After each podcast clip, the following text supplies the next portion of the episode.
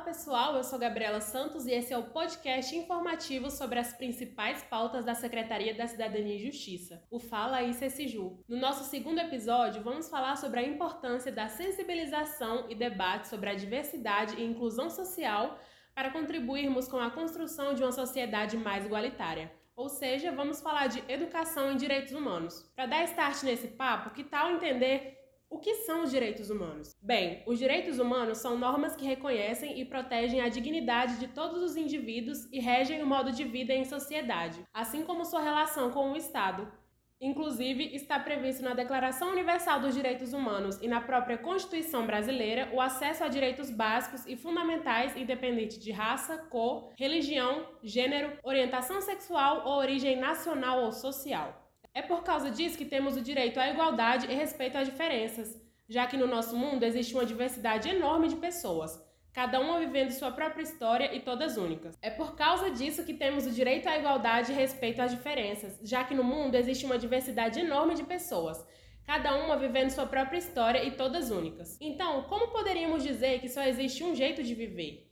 Que só há uma religião correta, um modo de amar? Os direitos humanos vieram para assegurar que podemos ser quem somos e cumprir normas gerais que vão nos ajudar a viver bem em sociedade, com respeito e direitos garantidos. Atualmente, a pauta relacionada aos direitos humanos tem levantado debates muito importantes acerca da tolerância, diversidade e inclusão de grupos sociais que foram socialmente excluídos e oprimidos durante toda a história. E é justamente por isso que é tão importante termos a educação em direitos humanos, no sentido de aprendermos e discutirmos sobre essas pautas sociais relevantes com mais consciência e sensibilização sobre a diversidade e combate ao preconceito e intolerância, levando a ofensas, discursos de ódio, violência e, infelizmente, até a morte. Pois pensando em tudo isso, o Conselho Estadual de Defesa dos Direitos Humanos do Tocantins, que é ligado à CECIJU, criou a campanha de educação em direitos humanos, pois pensando em tudo isso, o Conselho Estadual de Defesa dos Direitos Humanos do Tocantins, que é ligado à CECIJU, os membros do Conselho dividiram a campanha em sete edições para abordar com profundidade temáticas como liberdade de expressão, discurso de ódio, intolerância religiosa, combate ao racismo, direitos das mulheres, direitos ambientais, combate à LGBTQIA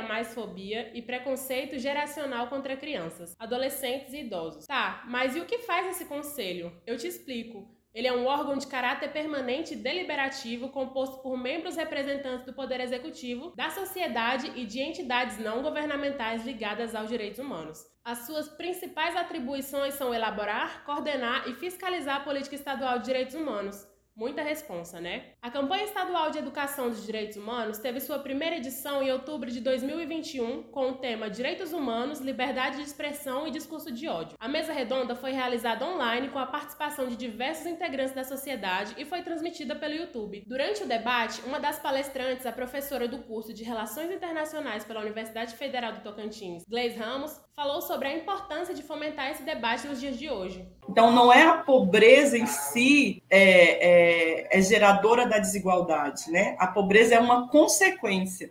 Infelizmente, é uma consequência difícil, doída, né? Porque com a pobreza vem a fome, vem a ausência de direitos, né? Vem a distância da dignidade, da cidadania, mas a pobreza em si ela não é o problema. O grande problema da desigualdade é o status quo. Que aí, por exemplo, a gente pega é, é, alguns autores aí, no, como o G7 Souza, que vai dizer que a classe média no Brasil ela não se vê como uma classe trabalhadora, porque ela se acha muito mais parecida com a, elite ou os grandes ricos do que com os pobres trabalhadores. E ela só não é tão paupérrima, mas ela é trabalhadora. Né? Se ela parar de trabalhar, ela deixa de ter sua sustentabilidade. Então, a, essa desigualdade ela é alimentada né, por, por um status quo de classes sociais diferentes. Mas isso não fica só no limite das classes sociais, né? O, o, Brasil foi um país que foi cunhado em cima de um racismo, né? E não só de um racismo atrelado às questões étnico-raciais, mas em cima de racismos religiosos, em cima de racismos é, é, espaciais, né? A gente olha para algumas espacialidades, eu sou geógrafa, e olha com desdenho, né? A gente, por exemplo, olha para o continente africano e acha que só há pobreza, que só há é, é, é desgraça, né? Que não há nada de muito interessante lá. Se a gente pegar na escala nacional, a gente olha para o Nordeste com esse mesmo olhar de desdém, né? Olha para o Nordeste como um, um, espaço de extrema pobreza, de extrema escassez, enfim. Se a gente olhar para a Amazônia, o olhar é o mesmo, só que mais acirrado com a caricatura, né? De selvagens, de, de, de aborígenes, né? De pessoas que não têm acesso à civilidade, à civilização e à civilidade. Então, esse discurso de ódio nada mais é do que é, você se amparar em opiniões muito rasas sobre as coisas. E aí é o perigo, né? Você se amparar em opiniões. Já na segunda edição, que aconteceu em novembro de 2021, em alusão ao mês da consciência negra, o tema da vez foi direitos humanos e combate ao racismo com um debate online sobre pautas a respeito da discriminação racial no Brasil, os caminhos que levaram estruturas sociais a perpetuarem o racismo no país durante séculos, além de levantar questões sobre o papel da sociedade civil no enfrentamento a esse crime. Essa edição contou com a participação de representantes da sociedade civil e órgãos públicos que são engajados no combate ao racismo. Como o debate sobre o respeito e a diversidade não pode parar, chegamos agora na terceira edição da campanha que vai rolar nesta quarta-feira, 23 de fevereiro.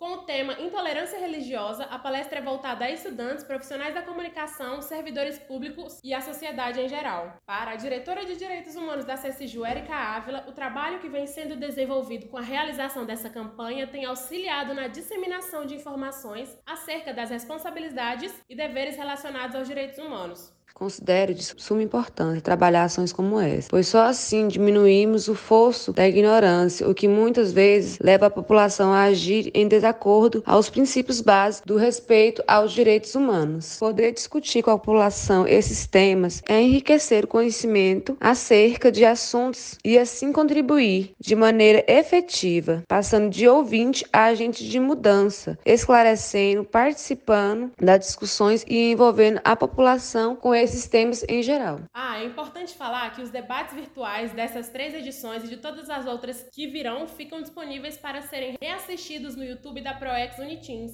nossa parceira nessa campanha. Além disso, ainda teremos muito o que falar na campanha nas quatro próximas edições que virão com os temas direito das mulheres, direitos ambientais, combate à LGBTQIA+, fobia e preconceito geracional contra crianças e adolescentes. Fica de olho nos canais oficiais da CCJU, site e redes sociais para saber mais sobre os próximos debates e inscrições com direito à certificação por participação, o que já é uma maravilha para os estudantes por aí afora. E esse foi o nosso episódio do Fala aí CCJU, te contando um pouco mais sobre a educação em direitos humanos e a importância da participação da sociedade nesses debates. Gostou do nosso episódio? Então não esquece de compartilhar compartilhar com quem você acha que vai se interessar sobre o assunto. Por hoje é só, mas a gente se fala no próximo episódio do Fala aí, Ceci Ju.